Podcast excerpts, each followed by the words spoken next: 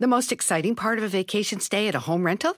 Easy. It's being greeted upon arrival with a rusted lockbox affixed to the underside of a stranger's condo. Yeah, you simply twist knobs, click gears, jiggle it, and then rip it off its moorings, and voila! Your prize is a key to a questionable home rental and maybe tetanus. When you just want to get your vacation started by actually getting into your room, it matters where you stay. At Hilton, we deliver your key right to your phone on the Hilton Honors app. Hilton for the stay. Algunos les gusta hacer limpieza profunda cada sábado por la mañana. Yo prefiero hacer un poquito cada día y mantener las cosas frescas con Lysol. El limpiador multiusos de Lysol limpia y elimina el 99.9% de virus y bacterias. Y puedes usarlo en superficies duras no porosas de la cocina, baño y otras áreas de tu casa. No solo limpies, limpia con Lysol. Hola, hola, muy buenas noches, bienvenidos, ¿cómo les va? Y gracias, gracias por acompañarnos. Soy Felipe Cruz, el Philip. Sean todos y todas bienvenidos a este canal que se llama El Philip, en donde ya saben que les contamos historias de vida de gente famosa y muy, muy famosa. Hoy no va a ser la excepción. Miren, vamos a platicar del crush de nuestras abuelitas. Sí, también ellas, oigan, pues tenían su corazoncito y también las abuelitas suspiraban y también las abuelitas decían, está bien guapote ese hombre. Sí, claro que sí. Si les digo el nombre, igual iban a decir, ay no, Wolf Rubinsky, ¿quién era ese? Pero cuando ustedes lo vean, van a decir, claro, por supuesto que sí. Miren, grandote, fortachón, ojos azules, muy guapo el señor. ¿Y qué creen? No, no, mexicano no era, definitivamente no, pero, híjole, trabajó mucho, muchísimo, muchísimo toda su vida.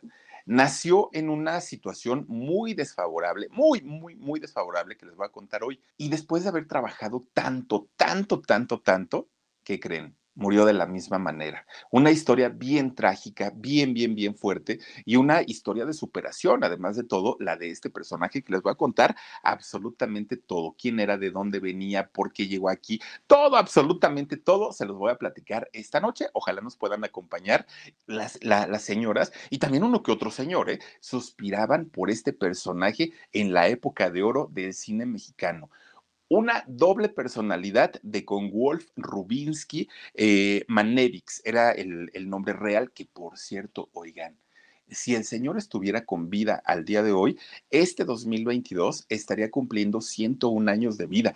Fíjense nada más la maravilla, ¿no? 101 años. Y uno podría decir, ay, ¿quién dura 101 años?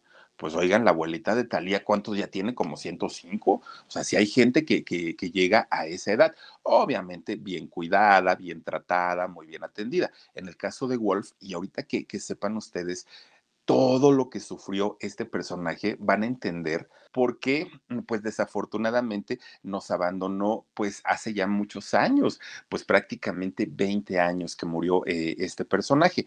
Fíjense que él nace en una provincia de la antigua ex Unión Soviética, ¿no? Lo que pues, hoy es, parte de Rusia.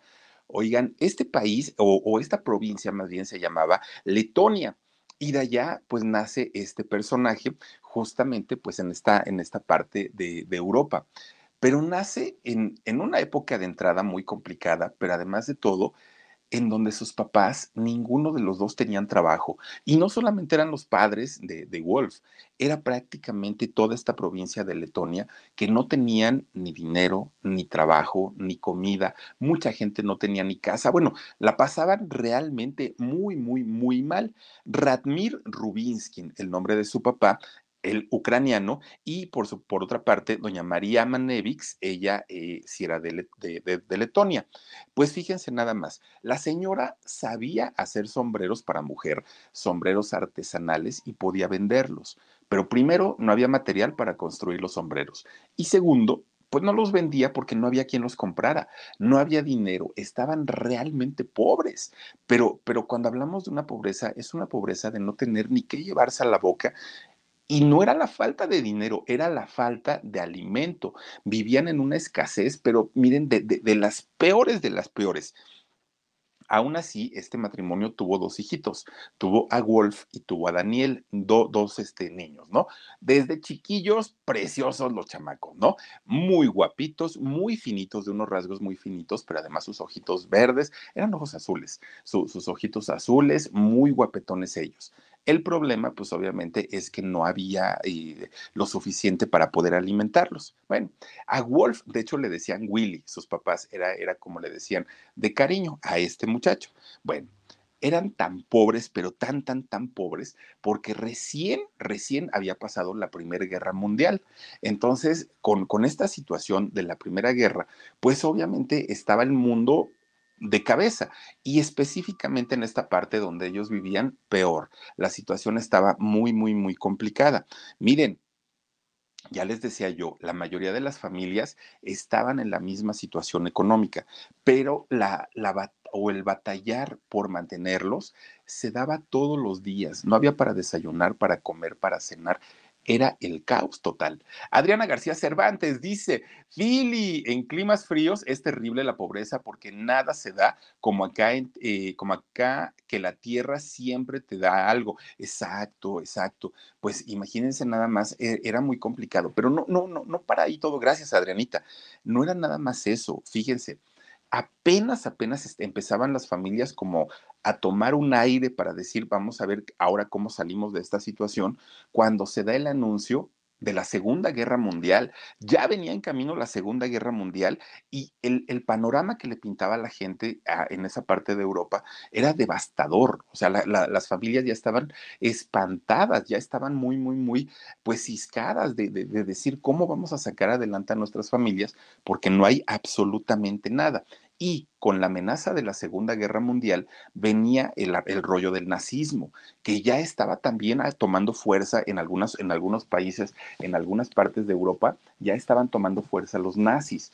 Entonces, entre todo esto, pues imagínense nada más, las familias huían, no huían a donde quisieran, no era de agarrar un mapa y decir, ay, pues a mí se me antoja irme a Japón, a Hawái, no, no, no, no, no, era donde se pudiera las familias enteras se trepaban a los barcos y a donde los llevara ya no les importaba, ni les importaban sus pocas pertenencias que tenían.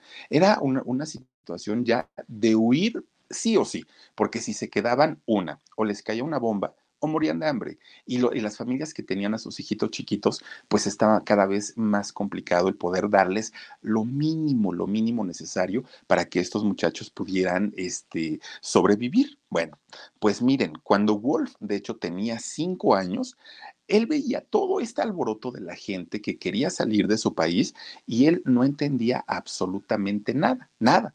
Pero con cinco años, sus papás agarran de la mano a Daniel y a Wolf y los trepan a un barco. ¿A dónde iba el barco?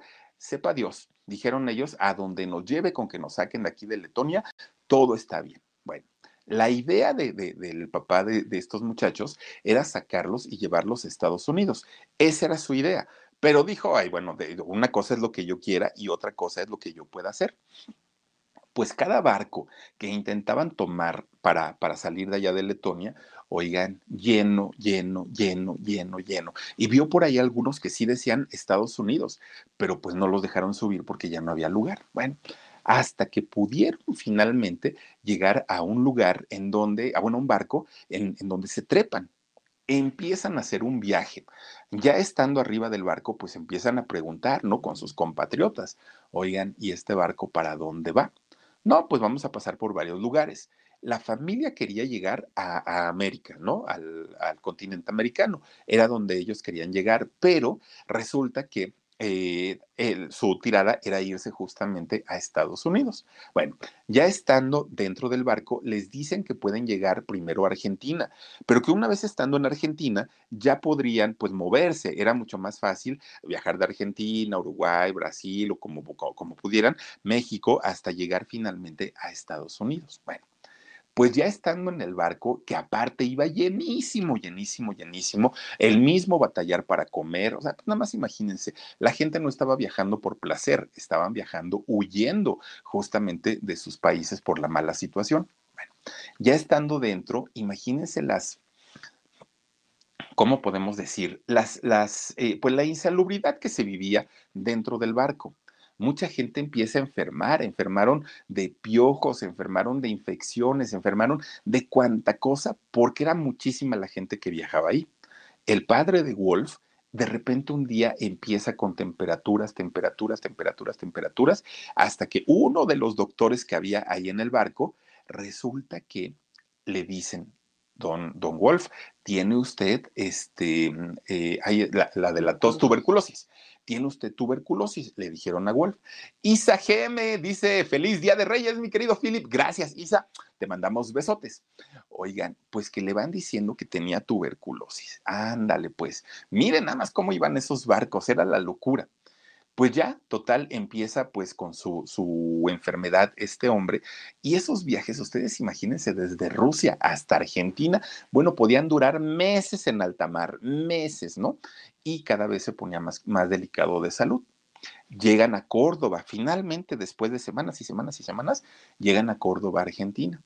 Pues el señor apenas pone un pie en Córdoba, se desploma y muere Ustedes imagínense nada más la situación de la familia, sin trabajo, sin casa, sin conocer a nadie, sin hablar el idioma. La mamá se queda a, cargo de sus dos hijitos. No supo qué hacer la señora. O sea, casi se volvía loca, porque decía, bueno, yo estando en mi tierra, como sea, ¿no? Pues ahí me muevo. Pero aquí nadie me entiende si yo hablo. The most exciting part of a vacation stay at a home rental? Easy. It's being greeted upon arrival with a rusted lockbox affixed to the underside of a stranger's condo. Yeah, you simply twist knobs, click gears, jiggle it, and then rip it off its moorings, and voila! Your prize is a key to a questionable home rental and maybe tetanus. When you just want to get your vacation started by actually getting into your room, it matters where you stay. At Hilton, we deliver your key right to your phone on the Hilton Honors app. Hilton for the stay. ¿Quién me va a ayudar? ¿Dónde voy a vivir? ¿De qué voy a trabajar? Dios mío, ayúdame, decía ella. Miren, los pobres niños eran los más, pues los que sufrían y batallaban más con, con esta situación.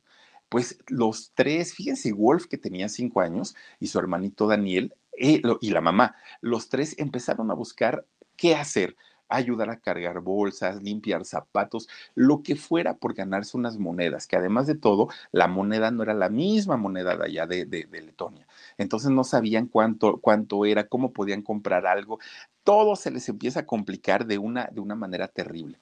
Decía la mamá de Wolf, allá en Rusia, bueno, no en Rusia, ¿no? En la ex Unión Soviética, estábamos muy mal, pero aquí estamos peor. Aquí no tenemos nada, absolutamente nada, no conocemos a nadie. Ya los paisanos que habían llegado con ellos ahí, pues ya se habían ido cada uno a buscar su propia suerte y ellos estaban solitos los tres.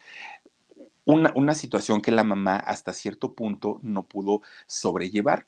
¿Saben qué hizo la mamá para poder sacar a sus hijos adelante? Se pusieron a pedir limosna, pusieron a los niños, bueno, puso a los niños con un botecito a pedir monedas para poder vivir. Los niños no entendían, obviamente, el, español ni la señora, pero ya no le quedó de otra.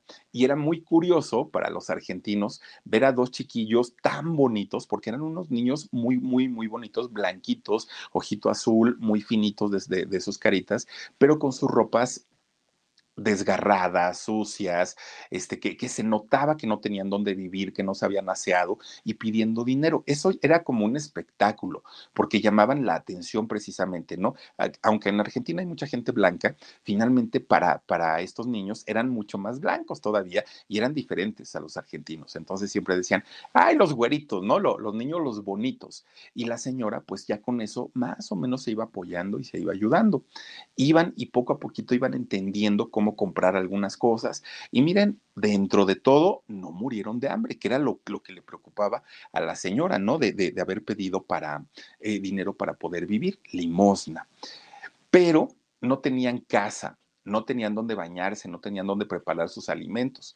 Entonces la señora toma una decisión, híjole, que, que miren, puede ser muy criticable, pero yo no sé qué haríamos nosotros en, esa, en, en, esas circunstancias.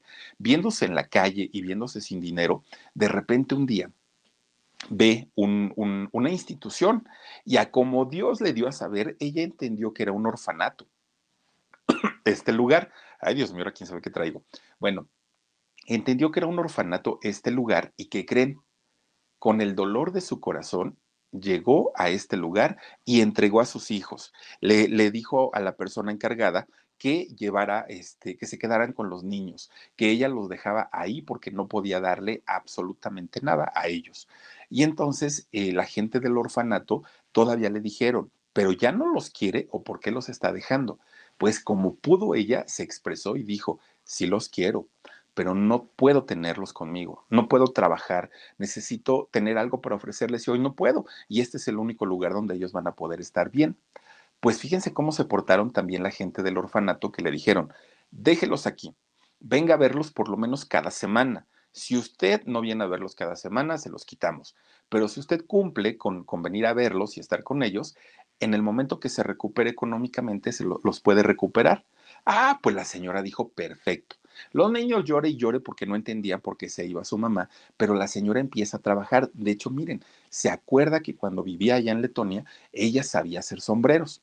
Entonces empieza a comprar ella su, su, materia prima y empieza a fabricar manualmente, ¿no? Artesanalmente, empieza a fabricar sus sombreros y resulta, fíjense ustedes que eh, los pone a la venta, pone un puestecito de, sombreros para dama y eso ya sacaba sus ganancias la señora. Y eh, al fin de semana ya iba al orfanatorio y les llevaba sus dulces a los niños, algún regalito, pero mientras iba eh, haciendo su vaquita, su ahorro. Llegó el momento en el que en uno de los barrios más pobres de allá de Córdoba, se renta un cuartito chiquito, ¿no? Pues imagínense nada más, de, después de haber trabajado, pues algunos, eh, algún tiempo, se logra rentar un cuartito. Ya con este cuartito llega un día al orfanato y habla con el director y le dice, oiga, ¿qué cree? Ya me pude rentar un cuartito. Para ese momento ya entendía mejor el español. Entonces este señor le dice, ¿de verdad? Sí, quiere ir a verlo, quiere ir a checar cómo está y todo. No, no, no, si usted lo dice, pues adelante recuperó por fin a sus hijitos.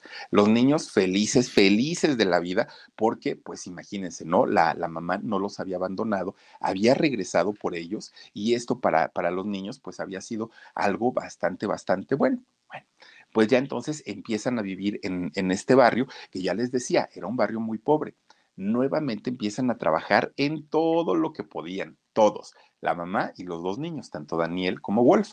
Bueno, Wolf, ya siendo este, adolescente, trabajó, fíjense, de minero, de mesero, de cargador de pieles, todo lo que se pudiera empieza a trabajar este Wolf junto con su hermano, generalmente andaban juntos. Y la señora, pues con su negocio de sombreros, ahí andaba, ¿no? Ella vendía, miren, era como mi tía Ángela, hagan de cuenta, vendía el abón, el fuller, este, el topperware, todo lo que podía la señora, todo vendía, ¿no? Ahí en su puesto de, los sombreros tenía sus catálogos y ella vendía y bueno, siempre buscando la manera de sacar adelante a sus hijitos, porque ella entendía que habían sufrido mucho, mucho, mucho. No pudo mandarlos normal a la escuela porque pues obviamente no había dinero.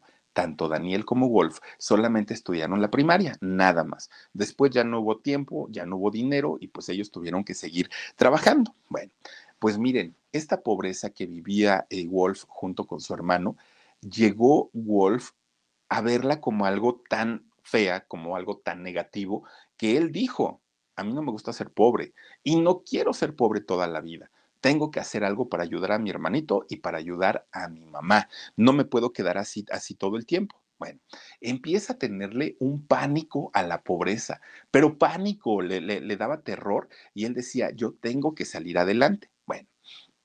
Pues resulta, fíjense, empezaba a trabajar allá en, Córdoba y resulta que se empieza a hacer de muchos enemigos.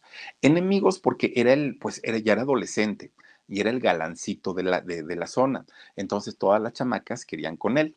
Y Wolf, pues siendo ojo alegre también, también andaba ahí de novio, ¿no? Con las chamacas. Bueno, lo molestaban porque tenía raíces judías, lo molestaban porque era grandote y fornido, lo molestaban por el acento que tenía todavía en aquel momento, o sea, por todo lo molestaban a Wolf. Entonces un día, fíjense que cuando Wolf tenía 17 años, se hartó de todo esto, ¿no? De todo el bullying que le estaban haciendo y él dijo, no, no, no, no, no, no me van a poder hacer todo eso. Entonces, junto con su hermano Daniel, van a un eh, centro deportivo que se llama la Misión Inglesa. Pues ahí dijo Wolf, a ver, yo quiero, tú, tú Daniel, ¿qué quieres estudiar? No, pues yo quiero estudiar boxeo, dijo su hermano. Perfecto. Se inscribe, ¿no? Para, para empezar a competir y le preguntan a Wolf, ¿y tú qué quieres estudiar o, qué quieres aprender?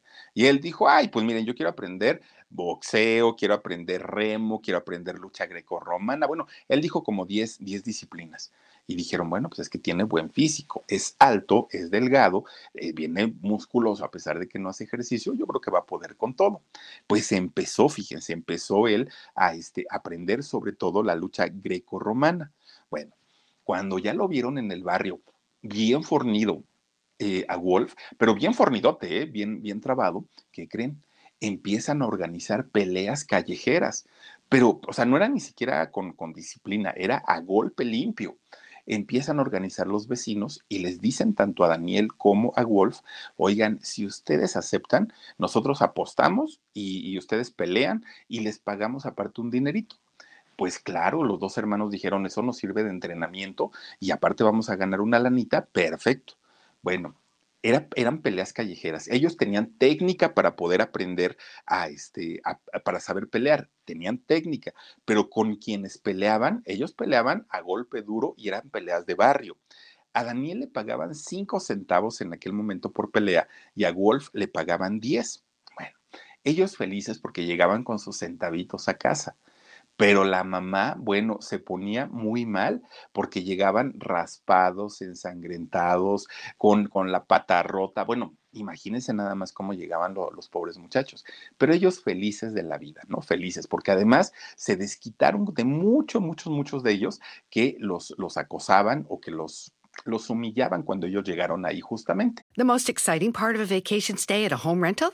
Easy. It's being greeted upon arrival with a rusted lockbox affixed to the underside of a stranger's condo. Yeah, you simply twist knobs, click gears, jiggle it, and then rip it off its moorings, and voila! Your prize is a key to a questionable home rental and maybe tetanus. When you just want to get your vacation started by actually getting into your room, it matters where you stay. At Hilton, we deliver your key right to your phone on the Hilton Honors app. Hilton for the stay.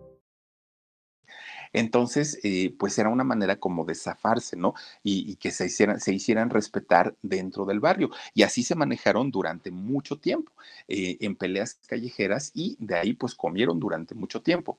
Pero Wolf sabía que esto no podía ser eterno. Él sabía que en algún momento pues tenía que, que despuntar y tenía que pegar en el deporte. Y fíjense que así pasó. Resulta que cuando cumple 18 años, Wolf fue campeón de, allá de, Argentina en lucha grecorromana. Entonces, este campeonato que gana Wolf hace que, pues obviamente, patrocinadores y, la, la, comitiva deportiva de allá de Argentina lo empiece a mandar a diferentes peleas, campeonatos, pero alrededor de Latinoamérica. Entonces, Wolf pudo conocer muchos lugares, muchos. Entre esos lugares, un día lo mandan a Colombia llega a Colombia Wolf y cuando lo ven también los colombianos, que los colombianos luego son grandototes, pero cuando lo ven grandote a Wolf, fíjense que dos equipos de, fútbol muy importantes de allá de Colombia lo contratan para ser este, futbolista, para ser portero. Y Wolf dijo, bueno, pues de porterear a, que nos estemos agarrando a trancazos, órale, aceptó. De, ser eh, luchador se convierte en portero, ¿no? Pues ya una vez que empieza a tener fama allá en Colombia como portero de, un equipo de fútbol, fíjense que lo, busca la industria cinematográfica de allá de, Colombia y lo invitan a hacer algunas, eh, bueno, de hecho fue una película, la que hizo eh, Wolf allá justamente en Colombia y por su buen físico, pues obviamente empezó a tener éxito. Y era tan conocido que también sabían que, que sabía pelear muy bien, que el mismo director de la policía de allá de Colombia lo contrata para que entrene a, los policías en caso de combate. Decían, tú sabes lucha, sabes box, enséñale a todos los policías cómo se tienen que defender en caso de que sea necesario. Entonces, pues obviamente los ingresos de Wolf, pues ya no eran los mismos, ya ganaba su buen dinerito y allá en Colombia le empieza a ir bastante, bastante bien. Bueno, pues de repente un día conoce a una muchacha bien guapa, bien, bien, bien guapa ella, Beatriz Pérez. Empieza pues Wolf a, este, a cortejarla. Beatriz era menor de edad, tenía 17. Wolf en aquel momento ya tenía 24 años. Pues se, se la hace su novia, ¿no? Muy, muy guapetona ella. Oigan, de repente un día le dice Beatriz, ay Wolf, ¿qué te cuento? No, pues dime que, pues me siento como rara, me siento como extraña. No sé qué me pasa, pero pues, pues me siento rara. Yo creo que voy a tener que ir al doctor. Le dijo Wolf, pues está bien. Pero en eso, en, ese tiempo que estaban con, esa situación, resulta que Wolf tiene que salir de, Colombia, ¿no? Por, cuestiones de papeles, pues él, él eh, termina finalmente con Beatriz y sale de Colombia cuando finalmente le dicen que era lo que tenía esta muchacha Beatriz, pues es que resultó que estaba embarazada. Pero Wolf ya no estaba ni siquiera allá en, este, en Colombia. Esta muchacha se queda embarazada. Bueno, Wolf recuerda que la idea de su papá cuando salieron de Letonia era llegar a Estados Unidos. Él lo recuerda. Entonces dice, bueno, pues yo voy a seguir el sueño de mi papá. Si lo que él quería era llegar a Estados Unidos, voy a llegar a Estados Unidos y me voy a llevar a mi familia. Él, aunque sospechaba de lo que tenía Beatriz, que era el embarazo, pues ella nunca se lo confirmó, no hubo tiempo. Entonces viaja a México, Wolf, porque sabía de la cercanía, obviamente, eh, para poder cruzar la frontera hacia Estados Unidos.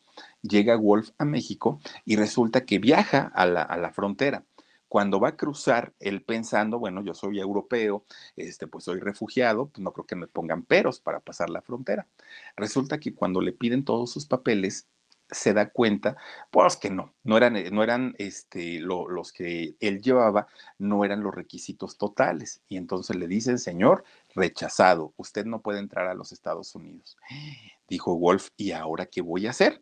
Porque pues ya estoy hasta acá, ya estoy hasta México. Le pasó lo mismo, sin casa, sin trabajo, sin dinero, sin conocer a nadie y además de todo, pues su familia estaba hasta Argentina, su mamá y su hermano Daniel dijo, ¿y ahora qué voy a hacer? Bueno, él pensó en regresar a Argentina por ellos, ¿no? Porque estaban muy, muy lejos, pero dijo, pues ya se me acabó el dinero, me voy a la Ciudad de México, pues total, ahí debe de haber algo de trabajo, voy a juntar mi dinerito y me regreso a Argentina.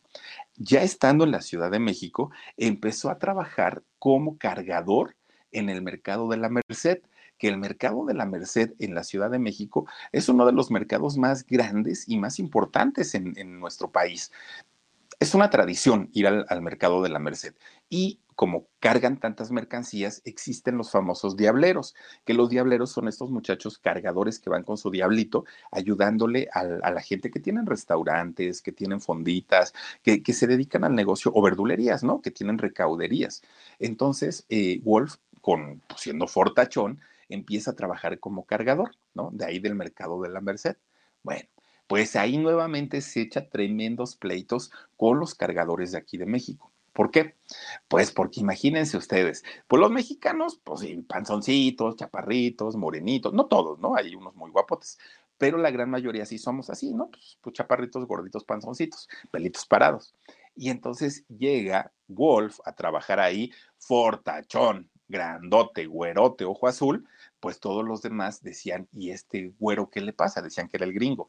¿Y a este güero qué le pasa? Nos está viniendo a tumbar la chamba y este, pues no está bien, porque además de todo, miren, había las dueñas de los locales y ya tenían a sus, a sus diableros, ¿no?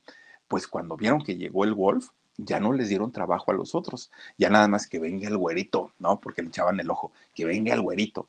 Y entonces le empezaron a agarrar mucho, pues mucho rencor a Wolf, todos los, los este, de ahí del, mercado. Hasta que un día le, decían de todo, ¿no? De todo, ya se imaginarán. Bueno, imagínense que un día lo agarraron de malas a Wolf y entonces este se defiende porque dijo, ya, ya estuvo, ya me agarraron de su barco, mucho tiempo, yo no voy a ser su, su payasito y de repente que se empieza a agarrar, pero miren, a trompadas bien sabrosas, ¿eh? El Wolf les acomodó sus tranquisas, pero bien sabrosas. Bueno, pues total, oigan, le dieron una tranquisa tan, tan, tan dura que le rompieron la nariz al Wolf. Entonces empieza, pues imagínense, con la hemorragia y todo, y las señoras sobre todo dijeron, ay, este muchacho ya no los pasaron a molar, lo llevan con un doctor, a Wolf, un doctor que era muy famoso en, en aquellos años, el, el, doctor en la, en la zona centro de, de la ciudad. Pues el doctor lo empieza a revisar y le dice, ay muchacho, mira nomás cómo te dejaron esa nariz antes, puedes respirar porque de verdad te dejaron muy mal. Bueno, pero cuando lo empieza a revisar le dice, oye, ¿ya qué te dedicas? No, pues yo este, soy cargadora ahí en el mercado de la Merced y todo. Y le dijo, pero no eres mexicano, ¿de dónde eres? ¿Eres argentino? No, no soy argentino, soy, soy este, letuano. Y dijo, el doctor, fíjate que conmigo vienen a atenderse todos los luchadores de aquí de la Arena México, de la Arena Coliseo, de todos estos lugares, aquí vienen conmigo. Entonces, pues si quieres, yo conozco a muchos este, manejadores, ¿no? De, de los luchadores. Estás grandote, estás corpulento, y le dijo Wolf, es que déjeme decirle algo, doctor, yo sé lucha grecorromana y yo sé boxear y yo sé tal, tal, ay muchacho, ¿y qué andas haciendo trabajando como, como cargador? Vete, es más, mira, te veo tal día y yo te llevo a la Arena Coliseo, maravillosa la Arena Coliseo en el centro de la ciudad, que hoy ya está muy descuidada, ¿no? La, la Arena Coliseo. Bueno, en esos años era la Arena Coliseo. Le dice, vamos y yo te presento con el mero mero y vas a ver que te van a dar todo tu pelea. Ahí van para la Arena Coliseo y efectivamente hace su debut finalmente allá en esta arena Wolf Robinsky. Fíjense que cuando empieza él a ser anunciado y todo, pues todo el mundo así como que, bueno, ¿y ese qué? ¿De dónde? Porque aparte en México, la lucha libre es vista como un deporte nacional. Es, es, uno de los, es una de las disciplinas pues más, más queridas y más reconocidas aquí en México. Bueno, ya ven que para los luchadores existen los rudos y los técnicos. Bueno, pues él hace pareja con uno de los luchadores más importantes de aquellos años aquí en México, el cavernario Galindo. Entonces hacen una dupla, hacen un dueto de rudos, pero de rudos rudos. Y entonces algo que le funcionó mucho a Wolf en aquellos años era que pues la gente aquí en México se apasiona o nos apasionamos mucho con el tema de las luchas libres, ¿no? Y que si Octagón, y bueno, en esos años, y ahí miren, ahí está el cavernario este, el cavernario Galindo. Fíjense que en aquellos, en aquellos años estaba el santo, el enmascarado de plata, Blue Demon, estos luchadores de verdad que, que, que aparte de todo, eran nuestros héroes, ¿no? Bueno, pues resulta que este señor, el cavernario Galindo y Wolf, eran la, la dupla perfecta en cuestiones de, de lo rudo. The most exciting part of a vacation stay at a home rental? Easy. It's being greeted upon arrival with a rusted lockbox affixed to the underside of a stranger's condo. Yeah, you simply twist knobs, click gears, jiggle it, and then rip it off its moorings, and voila! Your prize is a key to a questionable home rental and maybe tetanus. When you just want to get your vacation started by actually getting into your room, it matters where you stay. At Hilton, we deliver your key right to your phone on the Hilton Honors app. Hilton for the stay. El problema fue que Wolf empieza a tener una actitud de soberbia dentro del ring. Entonces, mientras salía el cavernario y el cavernario con su, con su garrote, ¿no? Ahí este, a recibir los aplausos, Wolf se trepaba en las cuerdas del, cuadrilátero y empezaba a retar a la gente, ¿qué me ven? Que no sé qué, no sé cuándo. Y empezaba a retarlos. Eso empieza a ganarse, eh, le, empieza a ganar el odio de la gente, porque decían, este se cree mucho, porque como no es mexicano, nada más viene a insultarnos y bien. Pero fíjense ustedes que fue una buena estrategia de él porque no pasó desapercibido. Fue odiado, odiado como, como, como pocos, además de que pues también en México hay un poco más de reconocimiento a los técnicos que a los rudos. Pero Wolf, junto con el cavernario, oigan, hicieron una pareja impresionante de boxeo en aquellos años. Y sí, le, les tocó luchar contra el santo, el enmascarado de plata, les, tocó eh, pelear contra este, ¿cómo se llama? El, el Blue Demon, contra todos estos grandes personajes. Bueno, porque Wolf, además de todo, fíjense que se trepaba a, los, a, las cuerdas del ring y ¿saben qué hacía? Fíjense que tenía un movimiento como muy, muy característico que él hacía, que se subía y ya parado así en, en, la, mm, en, las cuerdas del ring, se empezaba a golpear como Tarzán y empezaba a gritar. Y no les quiero yo decir, las señoras enloquecían, pero enloquecían de verdad porque miren, pues el cuerpo de él muy bien definido pues ya la suerte de Wolf empezaba a, cambiar. Ahora ya le, ya le pagaban su buen dinerito y pues todo mundo pues estaba muy a gusto y sobre todo los empresarios con el trabajo de, de, Wolf, aunque se había ganado la fama de cínico, de burlón. Bueno, esta misma fama que, que, él se había hecho por, por ser, pues como retador hacia el mismo público, resulta que se ganó agresiones de la gente. Cuando no estaba peleando, resulta que Wolf muchas veces fue agredido, muchas veces, porque la gente decía, este payaso sangrón, que no sé qué.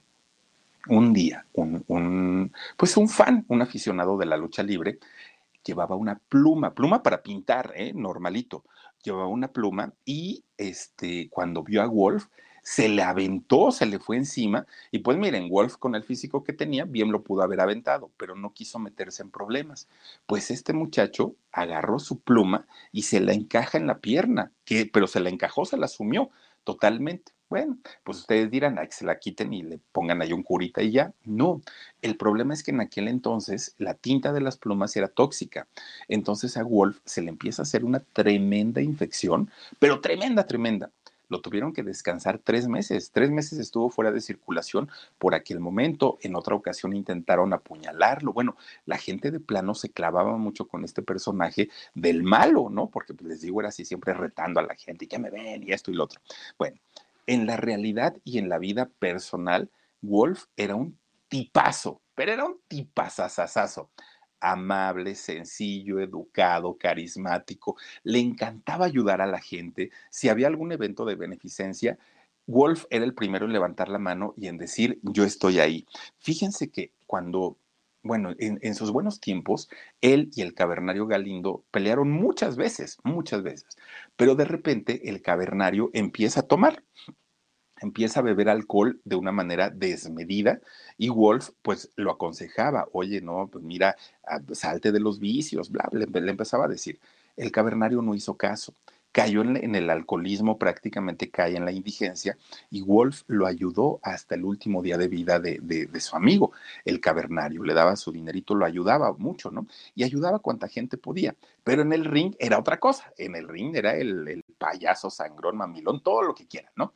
El, el Wolf. Bueno, pues miren, nadie lo ignoraba. Wolf era el tipo de persona que no pasaba desapercibido. Todo el mundo sabía quién era y muchos lo odiaban, muchos lo amaban, pero finalmente Wolf se había ganado un, lugar dentro del corazón de la gente. Bueno, pues miren, de repente, un día Seki Sano, que era un director de teatro, va a verlo pelear.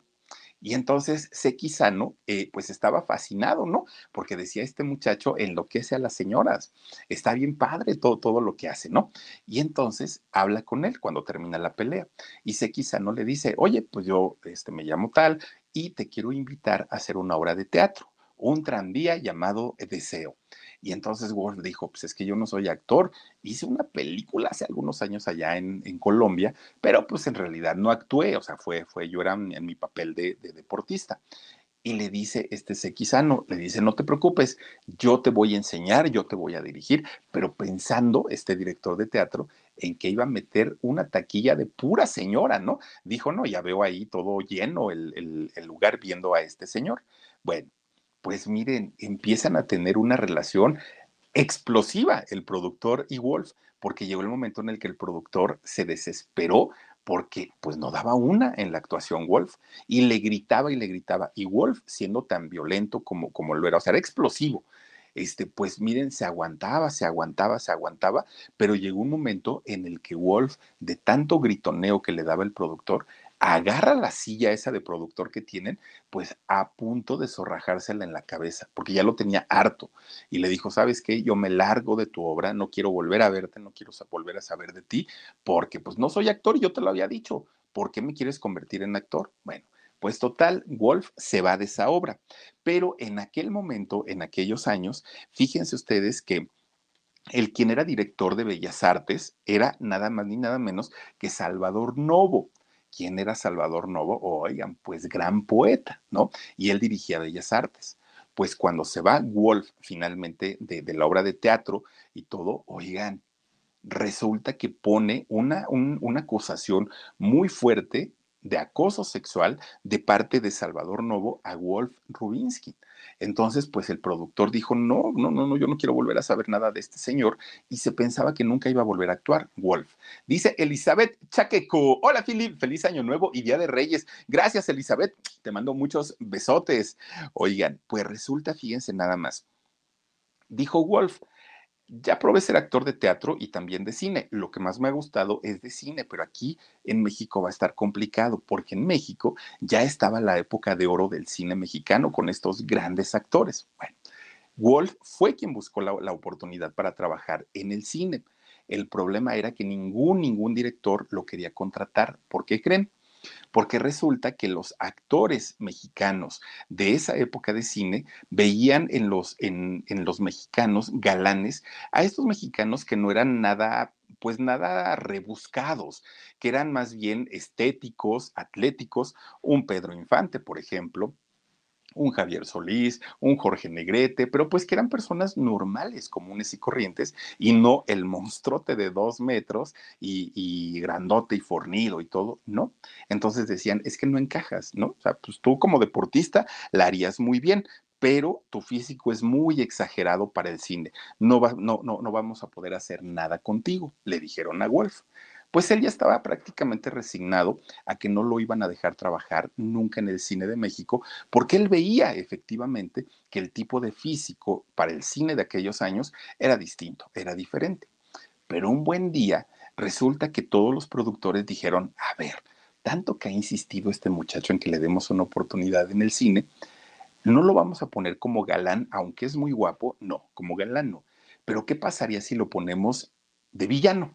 Si lo ponemos para hacerle la vida imposible a nuestros protagonistas, a quien ustedes quieran, pero vamos a ponerlo de villano. Y ahí sí nos puede dar un, un personaje muy bueno, porque además la gente no lo quiere y lo empiezan a contratar.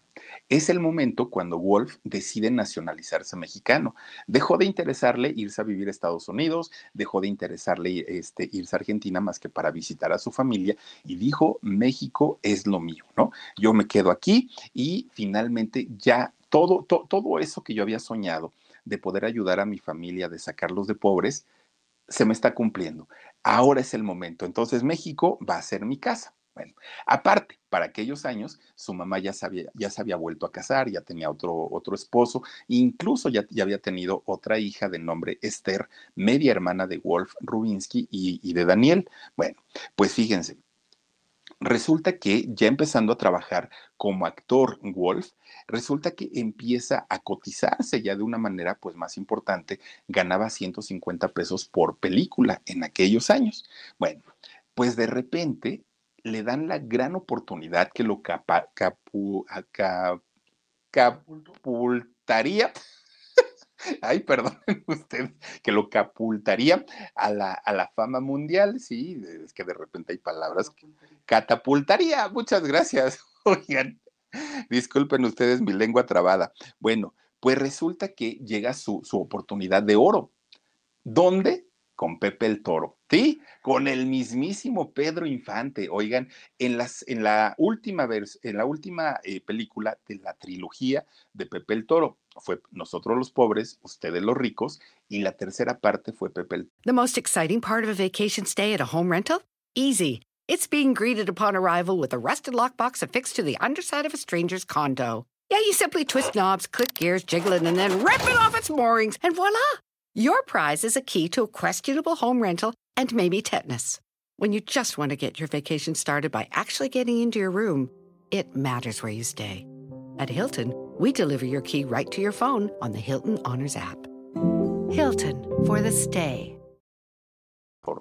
Sale Wolf en esta película, recuerdan ustedes, pues como, como boxeador, ¿no? Y que de hecho pelea contra este Pedro Infante o contra Pepe el Toro. Bueno, Fíjense que a Wolf, cuando vio a Pedro Infante y que lo vio, pues ahora sí chiquito en comparación con él, dijo Wolf, Dios mío, si se me llega a soltar un trancazo duro, lo voy a sentar a este pobre muchacho, porque primero no sé actuar y segundo, pues lo mío es el golpe y si le llego a dar una, híjole, no quiero ni pensar lo que, lo, lo que le puede pasar. Don Ismael Rodríguez, director de esa película, habla con Wolf y le dice, tú puedes hacer lo que quieras, menos le pegues a Pedro, no se te vaya a ocurrir darle un golpe porque Pedro tuvo un accidente aéreo. Recuerden ustedes que en el segundo accidente fue en el que murió, pero el primero no y le habían puesto una placa de titanio en la cabeza. Entonces le dijo, trae una placa y si tú le llegas a dar un mal golpe, lo matas. Entonces, prohibido pegarle. Bueno, pero Ismael Rodríguez, don Ismael Rodríguez, muy colmilludo, le dijo a Pedro, tú dale con todo, Tú no te preocupes, mira, si te lo tienes que sonar, suénatelo. No te preocupes, no pasa nada, él no te puede tocar. No, pues dijo Pedrito Infante, ahora sí, pues va la nuestra, ¿no? Porque este señor siempre se burla de nuestro público, siempre anda ahí haciéndose el payasito. Y miren, decía don Wolf Rubinsky que Pedro Infante tenía la mano bien pesada, bien, bien, bien pesada. Pues le acomodaba sus, sus trancazos a Wolf y el otro, ¡ay! del coraje, porque decía, no puedo yo pegarle, no le, se las puedo contestar. Y entonces esta película, cuando sale finalmente ya a taquilla, era, bueno, se convirtió en un exitazo, en un trancazo para todos los que salieron ahí, para todos. Y Wolf, obviamente, pues uno de ellos, ¿no? Era, bueno, tremendo, tremendo. Y es una película muy buena, además de todo. Bueno, pues Wolf para aquel momento, que seguía siendo un Don Juan, que se seguía sintiendo pues el más galán de galanes de galanes, pues seguía conquistando muchachas, ¿no? Seguía conquistando mujeres y las mujeres ya se le rendían a sus pies en aquel momento. Bueno, pues de hecho Wolf cuando llega a México, él conoce a una mexicana y pues ellos siendo europeos ven siempre en las latinas pues, pues el fuego, la pasión y todo y se casó. Fíjense que se casó con una mujer llamada Armidia Herrera, Armida Herrera, y con ella tuvo dos hijos, Miriam y José. Este matrimonio de, de, Wolf con Armida, híjole, fue escandaloso porque se decía que Wolf le pegaba, que Wolf la engañaba, que bueno, fue un matrimonio de infierno prácticamente, aunque a los hijos pues nunca los tocó, nunca los golpeó, nunca les pegó, siempre fue, digamos, un padre ejemplar con ellos pero a su mamá, pues sí, ¿no? Ejerció violencia física con ella. Bueno, posteriormente tuvo un segundo matrimonio, Wolf Rubinsky, con Hilda Otil y con ella se casó por, su, por los ritos judíos. Con ella nada más tuvo un hijo, a su hijo Joseph, y resulta que también se divorcia de esta mujer, de hecho cuando su hijito pues era chiquito. Wolf había jurado ya no casarse, dijo, no, ya con, con dos que tuve, ya con eso hasta ahí nada más. Pero resulta que de repente empieza a darle vuelo a la hilacha, ¿no? Con una, con otra, con otra, con otra, con otra, y se gana el, pues, pues el mote, ¿no? De, de, ser un don Juan, de ser un conquistador y todo el rollo. Pues de repente un día, así de la nada, le llega una carta a, Wolf y dice, ay caramba, ¿y, y quién es o qué? Bueno, pues resulta que la carta estaba firmada por Elsa. Y dijo, Elsa, quién sabe, ¿no? Abre el sobre, Wolf, y cuando empieza a leer, hola papá, ¿cómo estás? Soy tu hija Elsa. Ay, Dios mío, ¿cómo que mi hija Elsa? Y empieza a hacer memoria, el Wolf. Dijo, ay, será de tal, tal, tal, tal. No, no creo, no creo. A descartar fechas y todo, ¿no? Porque aparte ya era una señorita. Y entonces dijo, ¿y de dónde eres? No, pues que soy de Colombia efectivamente era la hija de Beatriz, que para aquel momento la fama de Wolf ya había este, llegado hasta Colombia, ya se sabía que era un artista importante, y Beatriz le dice a su hija, ese señor que estás viendo ahí en la tele, en el cine, es tu papá. Si quieres encontrarlo, mira, esta es la forma, esta es la manera, y la niña busca a su papá. Desafortunadamente, eh, la niña muy entusiasmada, bueno, la señorita, ¿no? Muy entusiasmada, muy, muy cariñosa con él, papito lindo y todo, y Wolf frío, finalmente europeo y, de una zona muy fría, literalmente. Entonces, pues él muy, muy, muy seco, muy frío, muy cortante. De repente un día Wolf le dice, oye, si quieres venir a visitarme a México, este, puedes hacerlo, me, me gustaría conocerte y todo. Esta chica viaja a México y Wolf conoce a su, a su hija, pero además le pide a sus otros hijos y a su pareja que tenía en aquel momento que la trataran bien, que la vieran como un miembro de la familia y que la aceptaran. Fíjense, hasta eso le dio su lugar y le dio su importancia. Y de esta manera Wolf conoció ahora sí a todos sus hijos. Bueno, pues dicen que todo lo que sube baja, ¿no? Pues la época de oro del cine mexicano empezaba ya a, a, decaer. Wolf tuvo muchos éxitos, muchos, muchos éxitos, y de repente, pues a medida que Wolf iba también perdiendo un poquito este físico que tenía, que iba terminando la época de oro del cine mexicano, pues el trabajo iba siendo menos. El cine deja de llamar a Wolf. Y entonces pues, pues Wolf decía, ¿y ahora de qué voy a vivir? ¿No? Porque pues mi vida siempre ha sido muy ajetreada, trabaje y trabaje, miren, ahí está con su hijita, trabaje y trabaje y todo el rollo. Entonces, pues eh, Wolf estaba muy preocupado porque trabajo ya no tenía. Entonces, un día hace sus cuentas y dijo, pues de todo, todo mi trabajo que he hecho, entre a hacer publicidad, entre a hacer este, funciones, este, entre a hacer espectáculos, entre el cine, ya tengo mi buena lanita. Entonces empieza a buscar la manera, de, la manera de invertir ese dinero y compra dos restaurantes, Wolf Rubinsky, que estaban en el sur de la Ciudad de México, que eran de cortes argentinos, cortes de carne, ¿no? Eh, argentinos. Y entonces Wolf dijo, bueno, pues aquí voy a, poner mi negocio y a ver qué tal. Oigan, miren, era tan, tan, tan el entusiasmo que tenía Wolf por su trabajo que de repente él empieza a hacer espectáculos ahí en, sus restaurantes. Se cambiaba de uno, iba al otro y así se la pasaba. Hacía espectáculos de, telepatía que según él movía cosas este, a distancia, hacía este show de magia. Bueno, él, él hacía todo lo posible por empezar a traer gente a, su, a sus restaurantes. Le metió mucho ingenio, mucha creatividad. Él trabajó en estos dos lugares y, y la gente quería ir a verlo, ¿no? Querían conocerlo y sus lugares empezaron a despuntar y empieza a, ganar su buen dinerito. Cuando estaba en el mejor momento de, de, los restaurantes, ya Wolf empieza a dejar de trabajar tanto y como a centrarse un poquito más en su familia, porque finalmente ya estaban encarrerados sus restaurantes. De repente, él tenía un socio y amigo, oh, pero de esos amigos entrañables y de esos amigos a los que uno les puede contar toda nuestra vida y que no ni siquiera sentimos pues pues el rollo de ay me va a traicionar ni mucho menos nada nada nada nada. Wolf era muy buen amigo y entregado y este amigo con el que convivía que además era su socio bueno tenían una relación maravillosa.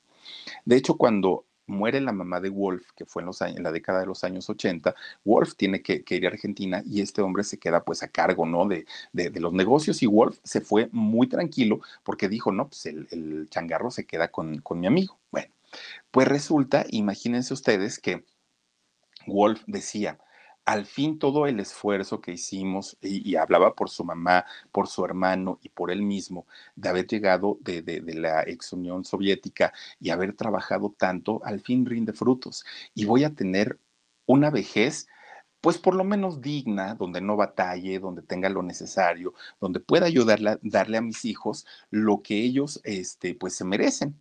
Y entonces resulta que poco a poquito, fíjense que la, salud de Wolf empieza a decaer poco a poquito.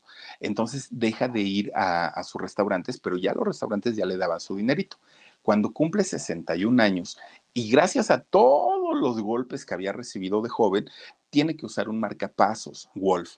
Y entonces, pues era el momento en el que su cuerpo ya le estaba pasando la factura, ¿no? Aquel hombre acuerpado, grandote, pues ya estaba, era un hombre flaquito, ya no se veía como, como en sus mejores tiempos, por lo normal que, que, que nos sucede y nos sucederá a todos algún día en la vida. Pues resulta que Wolf poco a poquito empieza ya a ver estos cambios en su aspecto, estos cambios en su físico, y él empieza a resignarse, ¿no? Porque dijo, bueno, pues finalmente es el paso de la vida. Hasta que llega el año de 1990 y de repente Wolf sufre un infarto. Sufre un infarto, un paro cardíaco, y pues todo el mundo pensó que hasta ahí había llegado Wolf. Resulta que gracias a que había sido un hombre muy deportista, que había llevado una vida muy sana, pues logra recuperarse de este infarto. Bueno, el hecho de haber tenido sus restaurantes, estos negocios, le dio a él la posibilidad de poder atenderse de una manera muy digna, ¿no? En un buen hospital, podía vivir prácticamente muy bien. Bueno, de repente un día, este gran amigo y socio lo va a visitar con el pretexto, pues, de ver cómo, cómo seguía de lo de su, su este, infarto que había tenido.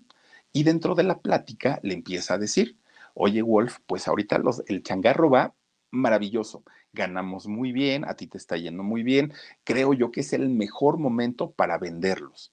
Y dijo Wolf, ¿cómo venderlos? Pues tanto que batallamos para que tuvieran gente y ahora me dices que hay que venderlos. Sí, Wolf, hay que venderlos porque al ratito cuando empiecen a ir para abajo nadie los va a comprar y vamos a perder toda la inversión. Y dijo Wolf, bueno, ¿y si los vendemos, qué, hacemos? Lo de hoy, así lo de hoy, es el, las estas este, casas de cambio vamos a hacer una casa de cambio, vamos a, este, a, ponerla a sucursales en el aeropuerto y por acá y por allá y vas a ver que nos va a ir muy bien. Mira, yo te prometo que con este negocio nos hacemos, no ricos, Wolf, nos hacemos multimillonarios, le, le dijo el amigo. Bueno, pues dijo Wolf, pues si me lo está diciendo mi cuate, mi amigo, aquel en quien confío tanto, por supuesto que lo vamos a hacer. The most exciting part of a vacation stay at a home rental? Easy. It's being greeted upon arrival with a rusted lockbox affixed to the underside of a stranger's condo. Yeah, you simply twist knobs, click gears, jiggle it, and then rip it off its moorings, and voila! Your prize is a key to a questionable home rental and maybe tetanus. When you just want to get your vacation started by actually getting into your room, it matters where you stay. At Hilton, we deliver your key right to your phone on the Hilton Honors app. Hilton for the stay. Vende sus su restaurantes y todo el dinero que vendió de los dos restaurantes se lo entrega al amigo con toda la confianza del mundo. Oigan, sí, hoy podemos decir, ay, don Wolf, mal hecho, cómo se le ocurre y todo, pero, pero a veces cuando uno tiene amigos de este nivel y de esta calidad, no lo piensa uno, simplemente pues uno dice, me dejó llevar, ¿no? Miren, le dio poder absoluto sobre todo, todos sus bienes, todos. Pues, ¿qué creen? Que este amigo, supuesto amigo, lo defraudó, le robó todo su dinero, todo que Wolf había invertido todo, todo, todo, todo, todo su dinero en estos negocios y su trabajo. Y resulta que este señor le quitó absolutamente todo. Imagínense nada más, de, de, haber sido un hombre que luchó tanto para salir de la pobreza, Wolf nuevamente era un hombre pobre. Y no era un hombre pobre por no haber trabajado, no, lo habían robado, lo habían estafado. Y finalmente, además, una persona muy cercana a él, Wolf cae no en una depresión, bueno, antes no se murió de la depresión, empezó a, ponerse más mal de salud porque pues obviamente él no entendía por qué le habían hecho eso. Empiezan a llegarle un infarto, otro infarto, otro infarto. O sea, ya era prácticamente todo el tiempo en, que se, tenía que estar este, yendo al hospital por este tipo de situación. Hasta que de repente un día conoce a una actriz, a una actriz de nombre Lilia, eh, Lila Michelle, perdón, Lila Michelle. Fíjense que ella vio la situación tan complicada por la que estaba pasando Wolf y con todo y todo le dijo, déjame estar contigo, déjame estar contigo y déjame pues terminar mis días a tu lado y tú termina los, los días que te queden conmigo, le dijo ella.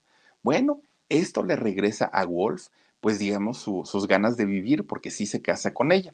Era la pareja sensación, porque además de todo, ya era una pareja adulta, Wolf para ese momento ya tenía 78 años. Entonces, pues era la sensación, porque decían que padre, que, que dentro de toda la amargura que está viviendo, Miren nada más la belleza de, esta mujer. Dentro de toda la amargura, ¿qué es el Aguirre, no? Este Omar, la, la de blanco y negro. ¿Es, ¿Sí? Porque a, mí me parece más bien como, como a, a, este, bueno, o se parece mucho, ¿no? A doña Elsa Aguirre. Bueno, pues fíjense, resulta que empieza él, eh, Wolf, a tratar de recuperarse y él dijo, voy a volver a trabajar por mi esposa y, y voy a salir adelante. Pero resulta que le da otro infarto y de ese infarto ya no se puede recuperar. Desafortunadamente pierde su última batalla Wolf eh, Rubinsky. Resulta que todo fue muy rápido. Desde el momento en el que pierde la vida al momento en el que pues prácticamente lo, lo entierran, pasaron 15 minutos. Todo fue rapidísimo, rapidísimo, porque aparte como él se sabía que, que era judío o de orígenes judíos, pues no, no, no hubo el rollo de los rosarios, no hubo el rollo de nada. Fueron 15 minutos y prácticamente pues el señor dejó de existir. Para muchos, porque para muchos otros, pues definitivamente el trabajo iba a, quedar pues para la, para la posteridad. Su, su, ataúd fue un ataúd muy sencillo porque no llevaba ninguna imagen religiosa, obviamente por, por la religión que él profesaba, ¿no? Y resulta que su mayor amargura o su mayor tristeza fue el no haber podido heredarle todo, todo lo que había eh, hecho con su trabajo a sus hijos. Eso fue lo, lo, que más le, le dolió. Lo único que este hombre que lo defraudó no le pudo quitar fue una casa que era donde él vivía, que era una casa en, en el Pedregal, y algunas de las acciones de, de otros negocios que tenía, pero que estaban embargados por, por Hacienda por cuestiones de impuestos. Entonces, pues esas acciones prácticamente no las contaba, pero la casa sí, se la dejó a su última esposa y a sus hijos hizo más de 100 películas Wolf eh, Rubinsky, entre ellas, bueno, de hecho la última, la última que hizo fue la de la mujer de los dos con los temerarios, esa fue la última. Hizo también teatro, hizo telenovelas, eh, fue presidente de la Comisión de la Lucha Libre del Distrito Federal y también ganó un Ariel como actor de reparto. Un hombre de verdad muy, muy, muy trabajador, pero fíjense, dice el dicho, nadie sabe para quién trabaja y desafortunadamente para Wolf Rubinsky así sucedió. Nadie eh, sabía pues en dónde iba a terminar su fortuna y desafortunadamente su fortuna terminó pues en manos de quien no lo merecía, porque no lo trabajó, pero finalmente, pues dicen por ahí, hay un Dios, hay un Dios que todo lo ve y, pues en algún momento, porque imagínense nada más hacer batallar a una persona que trabajó tanto, creo yo que no es justo, creo yo que no se vale, pero pues ahí está la historia de Wolf Rubinsky, un, un muchacho venido de la pues ex antigua Unión Soviética y que luchó muchísimo para tratar de, de, lograr sus sueños y lo hizo, lo consiguió, lo logró y se ganó el cariño de muchos y el odio también de otros cuantos. Pero pues bueno, ahí está esta historia tan, tan, tan interesante. Por lo pronto vamos a decir eh, hola para quienes están aquí en el super chat y dice por aquí, Eli Corona, Philly, bonita noche, gracias Eli, te mando besotes. Dice también por aquí Betty Bob 8894. Bien dicen que la suerte del feo, el bonito lo desea y su vida fue triste. Sí, fíjate Betty, Fíjate que sí, qué que, que, desilusión, pero pues bueno, así son las cosas. Dice también por aquí Laurita Aguirre, ah, la cumpleañera, dice Leticia Reyes, gracias hermosa, Dios te bendiga. Felicidades, Laurita, muchos besotes para ti. Dice también por aquí Princesita Sofía, Philip, me encantó la historia tan amena, bendiciones, gracias, Princesita, gracias, gracias. Nancy eh, eh, Garmón dice saluditos a todos de la producción del Philip, al igual que a los fans. Gracias, gracias, Nancy, te mando muchos besos. Julietita Villatoro, la otra cumpleañera, dice, Wolf era pegón. pues sí, sí, fíjense que dicen que sí, pero que a los hijos siempre respetó, que a los hijos nunca los tocó y eso lo dicen los mismos hijos. Dice Esther Zamudio, qué rico pastel, Sandra. Uy, ahorita yo les voy a enseñar mi, rosca de reyes. Dice Ari Sánchez, dice hasta mañana a todas y a todos. qué bonita comunidad, muchas bendiciones. Ahora sí me voy. Salúdame, Philip, bye. Gracias, Ari. Ay, antes de que te vayas, Ari, mira, te voy a enseñar mi, mi rosca de reyes. También está por aquí. Mm, mm, mm. A ver, Omarcito, si me cambias el, saludo. Dice Guillermina Pérez Hinojosa. Hola, Filip, te deseo que tengas un año exitoso y lleno de salud. Un beso. Mi Guille, gracias también para ti. Dice también por acá, a ver, a ver, a ver. Ah, ah, ah. Dice dice Leticia Reyes, bendiciones para tus papás, Philip, don Perico y doña Juanita, gracias. Ahorita andan muy contentos y enamorados allá en el pueblo, ¿eh? Están pasando su segunda luna de miel. Dice, el umbral del miedo oficial, dice, de terror lo que le pasó. Sí, Miriam, fíjate, bien fuerte y bien feo, pero, pero pues, ¿qué le hacemos? Miren, aquí está mi rosca de Reyes. grandota, grandota. Oigan, pues sí, pues es que digo, este, amerita, pero les digo que hoy ahora con lo de la dieta, ya no sé si, si este, si comérmela o no. A ver, Dani, doy por acá. Miren, Aquí está la roscota y les digo que es de esas de las de las chonchotas, ¿eh? de las caseras aparte y está bien buena. ¿Saben qué sí le voy a quitar? Una de estas tiritas que, no sé si este es higo o qué es, pero estas sí están buenísimas. Esa sí me la voy a comer, pero pues bueno, al ratito, al ratito le doy matarili o si no, este, mañana con mi hermanita ya no la comemos. Por lo pronto les quiero desear que pasen una bonita noche, que descansen rico, que sueñen con los angelitos, que por favorcito eh, recuerden que mañana tenemos en vivo 2 de la tarde, programa en shock, y 10 y media nuevamente aquí en el canal del Philip. Hoy les voy a quedar a deber el alarido, no va a haber alarido. ¿Por qué? Porque les digo que me fui toda la tarde con la nutrióloga. Oigan, a las 4, como 4 y cuarto de la tarde ya estábamos ahí en el hospital, también fue Dani y también fue Omar. Como 4 y cuarto, Omar, estábamos ahí, oigan, casi 9, 10 de la noche y apenas íbamos saliendo. Es que nos atendió muy bien y nos, nos explicó todo. Ay, no, no, no, ya de verdad, ya no, ya no nos dio tiempo para el alarido, pero este lo, lo, lo recuperamos. Yo ya les aviso si mañana o si no la próxima semana. Por lo pronto, cuídense mucho, descansen rico, nos vemos si Diosito quiere. Hasta la próxima. Besos, adiós. The most exciting part of a vacation stay at a home rental? Easy. It's being greeted upon arrival with a rusted lockbox affixed to the underside of a stranger's condo. Yeah, you simply twist knobs, click gears, jiggle it, and then rip it off its moorings, and voila! Your prize is a key to a questionable home rental and maybe tetanus. When you just want to get your vacation started by actually getting into your room, it matters where you stay. At Hilton, we deliver your key right to your phone on the Hilton Honors app. Hilton for the stay. Algunos les gusta hacer limpieza profunda cada sábado por la mañana. Yo prefiero hacer un poquito cada día y mantener las cosas frescas con Lysol. El limpiador de inodoros Brand New Day de Lysol limpia y desinfecta el inodoro y el cepillo, eliminando el 99.9% de virus y bacterias con una fragancia que lleva tus sentidos a un paraíso tropical. No solo limpies, limpia con Lysol.